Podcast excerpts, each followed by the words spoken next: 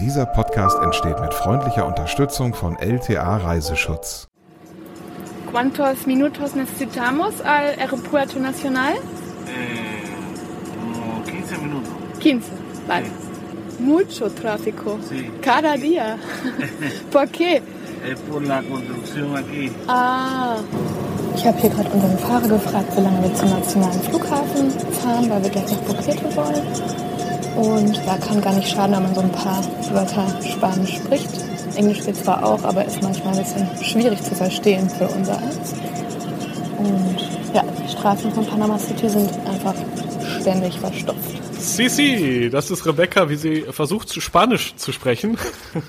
Hallo und herzlich willkommen zum Reisepodcast, dein Guide für Mikroabenteuer und die weite Welt.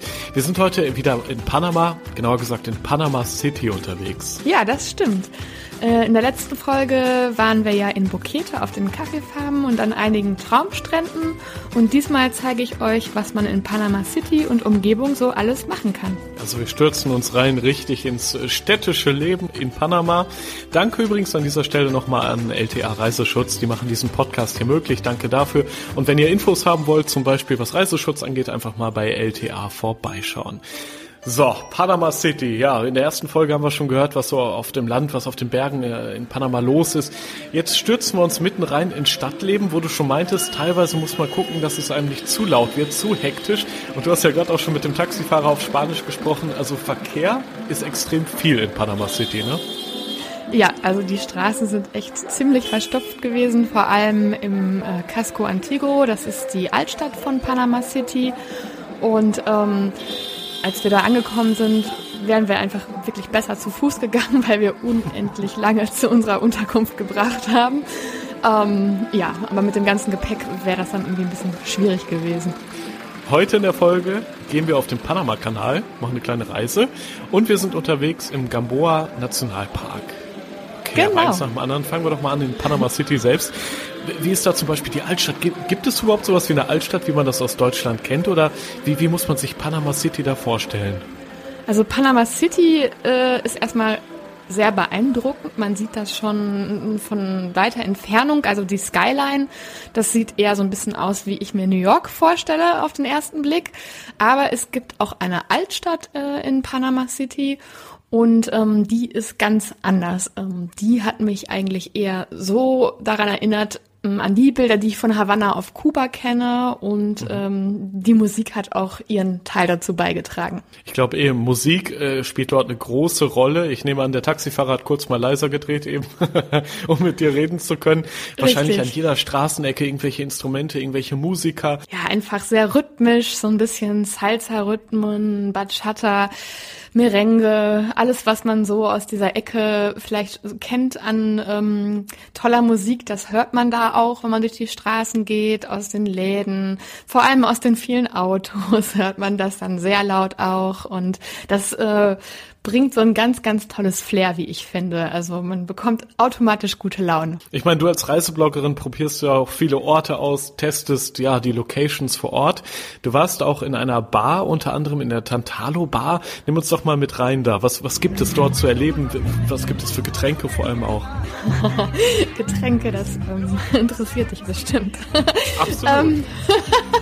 Ähm, ja, genau. Also diese Tantalo Bar, die ist auch in der Altstadt und die, ähm, das ist so eine Rooftop Bar. Die befindet sich quasi über einem Hotel und über einem Restaurant. Und äh, das ist ganz cool. Man fährt da mit so einem Fahrstuhl hoch und dann kann man von da oben, also man sollte da auf jeden Fall im Dunkeln hingehen, ist mein Tipp. Äh, Von oben hat man einfach einen wahnsinnig schönen Blick auf die Skyline von Panama City. Hat dann wirklich sowas von einer richtig großen Metropole, wenn man da oben steht und diese ganzen Lichter blinken sieht. Und man kann dann sogar bis zum Panama-Kanal schauen. Ja, und ansonsten gibt's da eine riesige Bar mit richtig leckeren Drinks. Guck, da, da haben wir die Drinks. da haben wir die Drinks. Genau, ich habe mir dann auch einen schönen Cocktail gegönnt da oben. Und ähm, ja, man musste unten schon an Türstern vorbei, aber ich glaube, so schwierig ist es jetzt nicht da reinzukommen. Eintrittszahlen braucht man nicht. Ähm, ja, also kann ich jedem nur empfehlen, wer da in der Ecke mal ist, sich da oben diesen Ausblick zu gönnen. Panama City, also eine sehr quirlige Stadt, sehr lebendig, auch laut teilweise an vielen Ecken. Und du sagst, ähm, Sicherheit natürlich ist immer wichtig an den Urlaubsorten, wo man hinfährt. Und in Panama City ist sehr auffällig die hohe Polizeipräsenz, ne? Genau, also das bezog sich jetzt schon konkret auf die Altstadt. Also wir waren auch für ein paar Tage mal in diesem Bankenviertel, wo dann wirklich diese riesigen Skyscraper stehen und so. Da habe ich jetzt nicht so viel Polizei gesehen. Ich glaube, weil das einfach dieser Wirtschaftsteil ist, wo jetzt nicht so viel an Kriminalität passiert. Aber die Altstadt ist natürlich schon sehr beliebt bei Touristen. Und ähm, das erste, was wir in unserer Unterkunft bekommen haben, war so eine Übersicht äh, mit Bereichen der Altstadt, wo man tagsüber hingehen kann, abends hingehen kann und wo man nicht hingehen soll. Ähm, das lag schon recht nah beieinander, muss ich sagen. Und das war gar nicht so ein großer Bereich, in dem man, also der dann grün war quasi. Aber ähm, ja, alle 100 Meter waren irgendwie Polizisten positioniert, die quasi so die Lage im Blick hatten. Ist für uns vielleicht erstmal ungewohnt, aber gehört da halt leider dann so schon zum Alltag. War das für dich eher in Panama City ein Gefühl der gesteigerten Sicherheit dadurch, dass so viele Beamte an jeder Ecke waren oder fühlt man sich dann eher unsicherer? Ich meine, wir kennen das alle noch aus Deutschland. Leider auf, auf Weihnachtsmärkten zum Beispiel sind ja mittlerweile fast überall Polizisten mit Maschinengewehren unterwegs ich finde immer eher sowas steigert die Unsicherheit, weil man sich denkt, okay, anscheinend könnte hier wirklich was passieren. Mm, also bei mir ist das eher umgekehrt, muss ich sagen. Also wenn ich wirklich weiß, dass sie das nicht umsonst machen, sondern dass sie ihren Grund dafür haben. Und ich denke mir dann, wenn wirklich alle 50 bis 100 Meter da ähm, Polizisten stationiert sind, kann da ja dadurch gar nichts passieren. Ähm, wenn ich mir überlege, dann in so eine Stadt zu fahren und die zu besichtigen ähm, und sie haben halt ein Kriminalitätsproblem, ist es bei mir eher so ein Gefühl von Sicherheit, was ich dadurch bekomme. Das ist doch gut. Das heißt, man kann dort auch äh, sich äh, zufrieden und sicher äh, dem, dem Hunger zum Beispiel hingeben. Neben den Getränken natürlich ein wichtiges Thema. Eigentlich war die Reihenfolge jetzt falsch. Wir hätten erst über Essen und dann über Trinken reden müssen. Tun wir heute mal andersrum. Also man kann auch sehr gut essen in Panama City. Ja, da gibt's ganz viel Angebot. Es ist nur auch sehr teuer, muss ich sagen. Also da sollte man sich schon ein bisschen Geld beiseite legen. Das Problem ist halt ein wenig in dieser Altstadt, dadurch, dass das so ein geschützter Bereich ist, der auch fast ausschließlich dann von Touristen besucht wird, äh, sind die Preise entsprechend. Also was so ein bisschen mir da gefehlt hat, ist natürlich der Kontakt irgendwie mit Einheimischen. Die können sich da mittlerweile die Mieten kaum noch leisten, habe ich gehört ist so ein bisschen das Problem, was wir insgesamt in so touristisch erschlossenen Städten haben. Und deswegen fand ich das auch ganz interessant, dass wir die Tage davor einfach mal so in den anderen Teilen von Panama City unterwegs waren und uns da auch sehr frei bewegt haben. Dann ist man so ein bisschen in diesen Alltag der Städter mehr eingetaucht. Wie war das mit dem Gehupe, was du eben schon angesprochen hattest? Gewöhnt man sich da irgendwann dran oder, oder hast du da irgendwie einfach irgendwann Kopfhörer mit Noise Cancelling aufgesetzt und gesagt, mir doch egal, ich höre jetzt äh, Robbie Williams? Ähm, nein, also ich bin da ja auch jetzt irgendwie, ich glaube, wenn ich da jeden Tag wäre, würde mich das schon nerven. So habe ich das einfach so ein bisschen versucht anzunehmen und so ein bisschen quasi da einzutauchen in diese Stadtgeräusche und diese ganzen Eindrücke auf mich einpresseln zu lassen. Also mir macht das ja immer Spaß vor Ort, einfach so ein bisschen da rumzuschlendern und mal hier und mal da abzubiegen und zu gucken, was mich erwartet. Ich finde, so entdeckt man eigentlich auch immer die schönsten Lokalitäten ähm, bin ich, ja, war in Ordnung. Aber ich bin froh, dass es hier nicht so ist. wir können ja gerade mal diese Straßengeräusche ein bisschen leiser machen und wir bewegen uns in Richtung Nationalpark. Denn man kann dort eben auch sehr viele Tiere hautnah erleben. Das haben wir auch in der ersten Panama-Folge äh, schon erlebt. Die könnt ihr übrigens nachhören, zum Beispiel bei Spotify, bei Apple Podcasts, bei dieser. Überall ist dieser Reisepodcast äh, zum Nachhören für euch bereit und natürlich überall kostenlos. Also ähm, Nationalpark für dich ein absoluter Tipp in Panama City. Genau, es gibt ähm, zum Beispiel im, also mitten in der Stadt, das fand ich total interessant, da gab es diesen Park Natural Metropolitano, also Stadtpark eigentlich auf Deutsch gesagt und ähm, man wandert da durch diese riesigen Straßen und plötzlich ist da ja wie so ein Dschungel und in diesem Park gibt es äh, 250 Vogel und 36 Reptilienarten, Affen und Faultiere und Hast du alle nachgezählt? Nein, das habe ich mir natürlich aufgeschrieben. Ah, okay. ähm, genau, und äh, also man ist dann, tritt, betritt den, muss so ein bisschen Eintritt zahlen und ist dann auf einmal wirklich gefühlt in so einem Dschungel und hört nur so in der Entfernung noch diese typischen Stadtgeräusche wie Sirenen und so weiter. Also man kann da schon wirklich richtig abtauchen. Und äh, ich hatte natürlich die Hoffnung, dass wir vielleicht einen Tukan entdecken oder ein Faultier, die sind ja recht niedlich. Ähm, leider hatten wir irgendwie an dem Tag Pech und es hat dann auch noch total geschüttet. Oh, stimmt, da hast du auch eine Sprachnachricht geschickt. Ja, es war ja richtig Gewitter in Panama City. Das fühlt sich auch ganz besonders an wahrscheinlich, ne?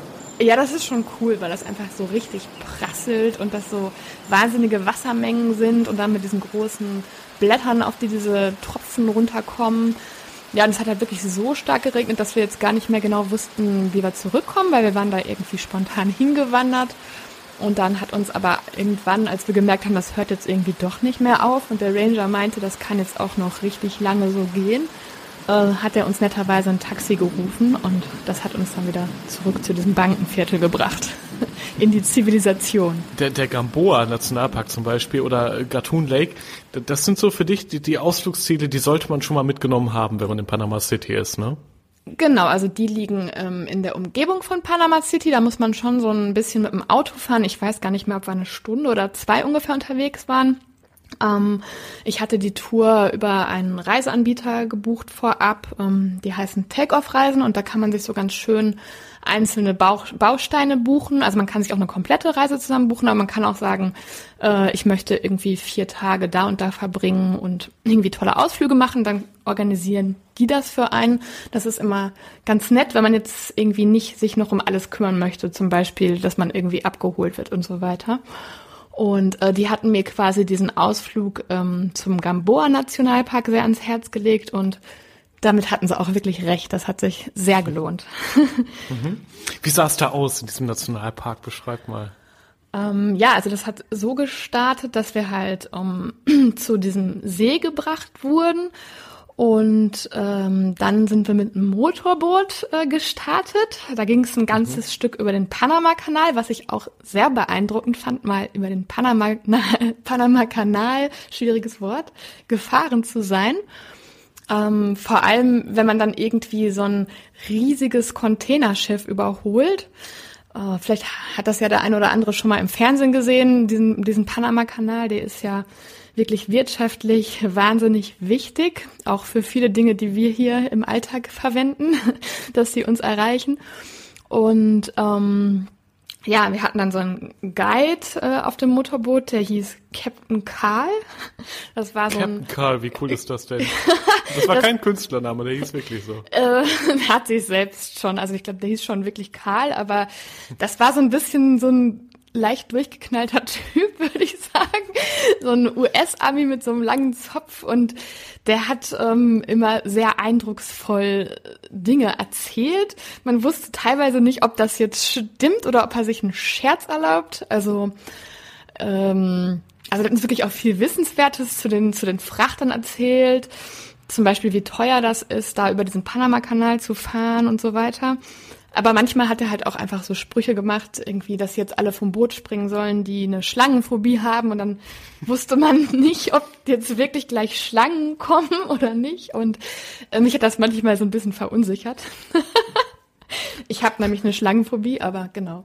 Oh, du bist aber nicht runtergesprungen dann, oder doch? Nein, zum Glück nicht, Nein. aber Okay. äh, ich wusste manchmal nicht so ganz, ob das jetzt wirklich äh, ernst gemeint ist oder nicht, was er erzählt. Ja, und den- jedenfalls sind wir dann äh, irgendwann in so einen Seitenarm von diesem Panama-Kanal gefahren und waren dann auf dem Gatun-See. Und das sah dann völlig dschungelmäßig plötzlich aus. Also da gab es ganz viele Mangroven und äh, viele Tiere, also Tukane haben wir gesehen und Kapuzineraffen. Das war auch richtig cool. Da hat dieser Captain Karl versucht, die anzulocken. Also wir haben dann mit dem Boot an diesen Mangroven angelegt und der hat dann so komische Geräusche gemacht, damit die kommen sollten. Und das hat wirklich geholfen, dieses komische Geräusch. Ähm, ja, er hat so ein paar Mal schon hier und da angelegt, aber dann ähm, sind die plötzlich wirklich in Scharen auf unser Boot gesprungen, diese, diese Affen. da war ich auch kurz überfordert, weil ich hatte das noch nicht ganz verstanden, was er da jetzt ruft. Ich dachte nicht, dass jetzt irgendwelche anderen komischen Tiere kommen. Also ich Das glaube. klingt ja wie ein Überfall fast. Äh, Wie, ein bisschen wie die Arche Noah, nur andersrum. Ja, aber die waren wirklich ganz niedlich und ähm, dieser Captain Karl hatte uns vorher Bananen gegeben. Und wir durften die dann mit Bananen füttern. Das äh, hat schon ziemlich Spaß gemacht. There you go. Take the banana. Don't give them the whole thing. No, no, no, no. All right, you guys, this seat. Okay, also mit Tieren kommt man, äh, ob gewollt oder nicht gewollt, auf jeden Fall in Kontakt in Panama City. Ähm, was, was hast du sonst noch so erlebt mitten auf dem Wasser? Ich meine, mit so einem Boot darüber zu fahren, das ist schon ein ziemlich cooles Erlebnis, glaube ich. Ja, das, ähm, das war irgendwie auf jeden Fall spannend, aber das wurde dann eigentlich noch besser, weil plötzlich war dann mitten auf dem Wasser so eine Floating Lodge in Tarnfarben, also so eine, ja, wie soll ich das nennen? Also wirklich so ein Konstrukt aus Holz war es nicht, ich weiß gar nicht, woraus das war. Das schwamm da einfach aus dem Wasser, so ein Haus quasi. Und äh, da haben wir dann Mittagessen gegessen und es gab gekühlte Drinks und äh, ein paar Hängematten zum Chillen. Also das heißt äh, Jungle Land Panama Floating Lodge. Das ist richtig cool, muss ich sagen. Dieser Ort, also sowas Abgefahrenes habe ich selten gesehen. Und man kann da ähm, sogar übernachten. Das haben teilweise auch Leute gemacht. Aber das ist Nur ziemlich, ziemlich teuer wahrscheinlich, ne? Lass mich raten. genau. also ich glaube, Wie das teuer ist- ungefähr? ich glaube, das kostet so, ich habe mal nachgeguckt, etwa 351 Euro pro Zimmer. Das ist schon happig. Oh. Also Oh ja, Ja. das stimmt. Genau. Also wer sich dieser diesem Dschungelfeeling komplett aussetzen möchte, ähm, kann das machen. Wir sind dann äh, mit dem Ranger, der hieß Shane, auf Kajaktour gegangen. Und äh, ich finde, dann wurde es eigentlich erst richtig spannend. Ähm, zum Glück. Also ich hatte sowieso immer äh, schon so ein bisschen Angst, dass wir mit dem Boot umkippen könnten mit dem Kajak, weil das war nicht so einfach und das waren so ganz enge Wege. Naja, der hatte ja vorher schon dieses Thema Schlangen erwähnt. Da wusste ich jetzt nicht, ob da im Wasser vielleicht auch Schlangen sein könnten. Denn ich habe zum Glück erst nachher gesehen, dass es da auch Krokodile gibt. Das war ganz gut, dass ich das erst nachträglich gesehen habe. Ja, und dann sind wir halt mit dem mit dem Kajak. Aber Moment ähm, mal, äh, äh, die haben dort aufgepasst, oder nicht? Ich meine, ihr wart ja eine Reisegruppe offenbar. Ähm, also wenn man da Krokodilen direkt ins Maul fällt, ist das ja nicht sehr schön von so einem Kajakboot. Ja, ich glaube, die sind nicht ganz so groß, die Krokodile. Ähm, Okay, okay. Also es sch- schien wohl keine Gefahr zu bestehen. ich, ich weiß Offenbar. ja. Ich habe die, Oder die, die sind gut versichert.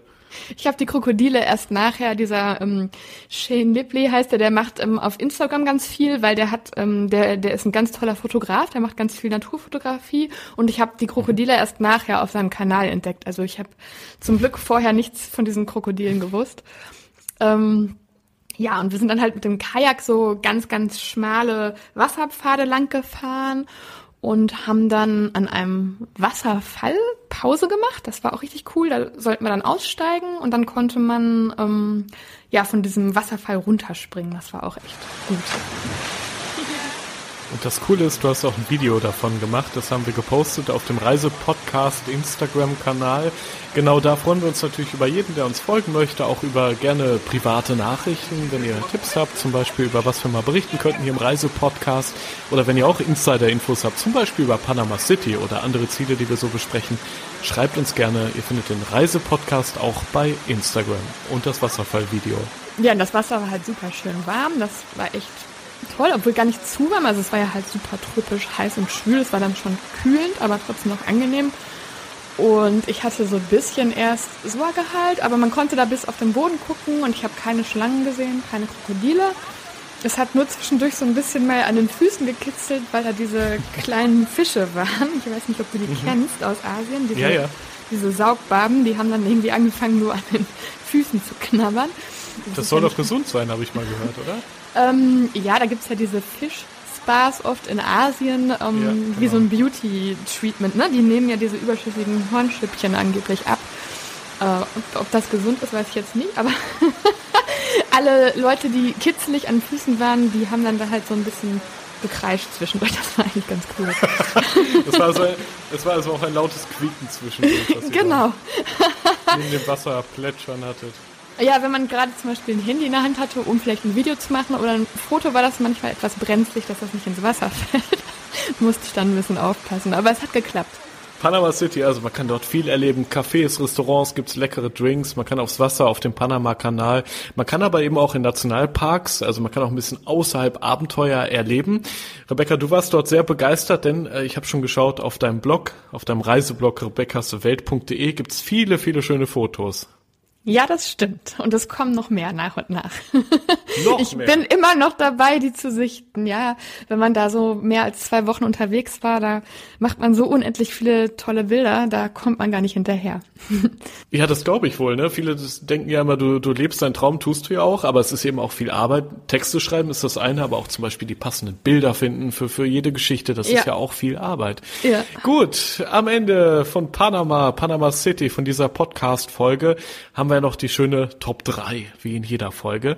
Drei Dinge, die man unbedingt zum Beispiel erleben sollte, mitnehmen sollte in Panama City. Fangen wir an. Was ist bei dir auf Platz 3? Ja, als ich so durch die Altstadt geschlendert bin, habe ich natürlich nach netten Läden und auch Restaurants Ausschau gehalten, denn ich esse ja sehr gerne, falls man das schon mal mitbekommen hat. Und ähm, da kann ich auf jeden Fall Super Gourmet äh, empfehlen. Das ist so ein kleiner eigentümergeführter Laden und da gibt's neben sehr leckerem Kaffee, der natürlich aus Panama kommt, und Frühstück auch Salate, Empanadas und Sandwiches. Und alles ist da handgemacht, vieles Bio, also wirklich richtig lecker. Und was ja in Panama City jetzt auch nicht selbstverständlich ist, die Preise sind angemessen. Jetzt kriege ich wieder Hunger. Es ist, naja, wir sollten diesen Reisepodcast nicht abends aufzeichnen, das ist immer schwierig. Ja, oder? Vielleicht mal morgens. Wobei, habe ich auch, egal. Wir haben beide immer Hunger, glaube ich. Und auf jeden Fall äh, Reisehunger. Das oh, Wortspiel. Ja, beides, so, ne? Platz zwei. Genau, Platz zwei ist ähm, das Übernachten. Wir hatten ja eben über die Floating Lodge gesprochen, dass es recht teuer ist. Man kann aber auch äh, in Panama City habe ich einen Tipp, äh, wo man günstig übernachten kann. Und zum Beispiel geht das im Magnolia Inn. Das ist ein super schönes blaues Haus, auch in dieser ähm, alten Architektur. Und das ist ein Hostel und Hotel zugleich. Also wer jetzt vielleicht Backpacker ist oder kein Problem damit hat, in einem Mehrbettzimmer zu schlafen, kann dort schon ab 14 Dollar übernachten. Das ist wirklich sehr günstig für Panama. Oh, oh, Mehrbettzimmer. Da kenne ich auch eine Geschichte aus Berlin. Da war ich mit einem Kollegen mal wegen der ITB, wegen der Reisemesse und wir hatten tatsächlich viele, viele wichtige Termine am nächsten Tag. So, und wir waren aber in so einem Mehrbettzimmer. Ich glaube, da waren zwölf Betten oder so. Sowas gibt's ja in Berlin. So richtige Ja. Bettenburgen. Und ich weiß nicht, wer es war, aber irgendeiner, ich glaube, es war ein Pakistani, der hat so laut geschnarcht. Ah. Wir haben tatsächlich, wir konnten nicht schlafen, nachts so laut war das. Oh aber es gibt natürlich auch andere Beispiele. Man kann auch Glück haben in so einem großen Schlafsaal und dass es einfach günstig ist. Man erlebt vielleicht was, lernt nette Menschen kennen. Ja, also ich persönlich bin ja auch kein Fan von Mehrbettzimmern, da stehe ich zu. Ich äh, habe dann doch lieber irgendwie auch mal meine Privatsphäre. Ähm, also wir haben auch das Privatzimmer da genommen. Aber ähm, was ich cool fand, ist, ähm, dass es da so einen großen gemeinsamen Aufenthaltsraum mit Küche gab und da waren dann alle versammelt. Also auch die Leute mit den Privatzimmern konnten da kochen und man konnte da so sitzen und das war irgendwie eine super chillige, spannende ähm, Atmosphäre, weil da einfach Menschen aller Nationalitäten zusammengekommen sind und man hatte einen sehr schönen Blick auf die Altstadt und ja, also fand ich super, muss ich sagen. Das finde ich auch. Also Hostels unbedingt machen, wenn wenn wenn es nicht zu, ich sag mal, zu runtergekommen, zu Nee, das war aussieht. also wirklich alles sauber. Allein da die Menschen, die man kennenlernt Ja. aus allen Teilen der Welt oft und das ist egal, in welcher Stadt Und man ist, in welchem verschiedenen Land man ist. Alters, ne? Also ich fand Ja, auch, das ja. finde ich halt auch immer so cool. Dann lernst du manchmal auch so Traveler kennen, die vielleicht schon 60 sind und irgendwie voll die spannenden Geschichten zu erzählen haben. Also richtig gut. Oder wofür das natürlich auch praktisch ist, ähm, wenn man so Ausflüge in Panama und Umgebung machen will, gibt's oft so eine Mindestteilnehmerzahl, damit irgendwie, also man kann ja private Leute auch anheuern, zum Beispiel für Bootstouren, aber die sagen dann halt oft ab sechs Personen, damit sich das für die auch lohnt. Und vielleicht bist du ja nur zu zweit und dann in diesen Hostels hast du natürlich eine perfekte Möglichkeit, um irgendwie andere Leute zu fragen, wollt ihr mit auf ne, die und die Inseln fahren und so. Also das habe ich halt auch mal live miterlebt, dass das praktisch ist dann. Jetzt sind wir ein bisschen fast abgekommen vom schönen Top 3 Rubriken-Ding hier. Aber äh, ich glaube, einen, einen Platz hast du noch, ne? Platz eins, was man unbedingt in äh, Panama City erleben sollte. Ja, auf jeden Fall sollte man diese Tour zum Gamboa Nationalpark machen. Also so viel Dschungelfeeling ganz nah an der Großstadt, weiß ich nicht, wo man das sonst noch bekommt. Also definitiv machen. Sehr schön. Wir haben ein tolles Bild bekommen von Panama. Einmal Umgebung, ja, das war in der vergangenen Folge hier im Reisepodcast. Und jetzt eben Panama City. Altstadt total, lautes, lebendiges Leben. Kühle Drinks, nette äh, Essensgelegenheiten. Es ist schon was, wo man ein bisschen mehr Geld in die Hand nehmen muss, auf jeden Fall, damit sich der Trip nach Panama lohnt. Auch den Flug muss man natürlich möglichst irgendwie günstig schießen. Es klappt, du hast es ja, glaube ich, geschafft. Ähm, aber es lohnt sich, auf jeden Fall. Und viele schöne Beweisfotos haben wir euch auf Instagram gepostet, dort im Channel Reisepodcast. Das war die Folge für heute. Rebecca, es hat mir äh, viel Spaß gemacht und wir hören uns schon wieder in zwei Wochen. Ja, das geht immer ganz schnell um zum Glück. Stimmt. Und alle da draußen unbedingt auf Abonnieren klicken oder auch gerne mal Feedback schicken, was wir vielleicht noch besser machen können. Wir probieren das auf jeden Fall umzusetzen. Danke auch nochmal an unseren Unterstützer LTA Reiseschutz. Die machen es hier möglich, dass wir alle zwei Wochen einen neuen Reisepodcast produzieren können. Wir hören uns wieder. Bis bald. Schön, dass ihr dabei wart.